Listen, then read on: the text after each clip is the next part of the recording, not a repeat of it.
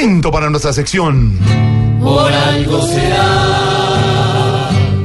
Don Álvaro Forero, con nuevo presidente en Ecuador, ¿continúa el socialismo del siglo XXI? Pues sí, no, Jorge Alfredo, porque obviamente el triunfo del ex vicepresidente, del, presi- del presidente actual del Ecuador, eh, Correa, pues es un ah, triunfo del continuismo, no hay la menor duda, especialmente después de, de una primera vuelta tan apretada.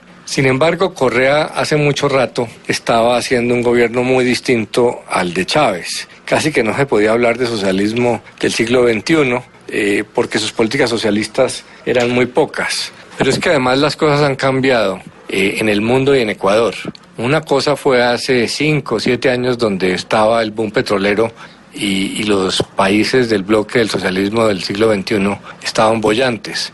Hoy en día la situación económica del Ecuador es muy difícil y no hay con qué hacer populismo socialista. Eh, la situación que encuentra el nuevo presidente es muy delicada en lo económico, entonces tiene que tomar medidas de austeridad, casi que todo lo contrario de lo que hacen los socialistas. Y además, eh, se re- tendría que ser muy torpe eh, el nuevo presidente ecuatoriano si en lugar de seguir las políticas mesuradas de Correa, que ya se habían alejado mucho de las de Venezuela, pues fuera a copiar las de Venezuela hoy cuando hay semejante demostración del fracaso rotundo del modelo venezolano. Entonces, sí, es una continuidad de un sector político de centroizquierda, pero en condiciones políticamente muy distintas. O sea que Lenin Moreno, el nuevo presidente, no podrá ejercer las veleidades socialistas eh, que mostró Correa al principio, pero que desde hace rato corrigió.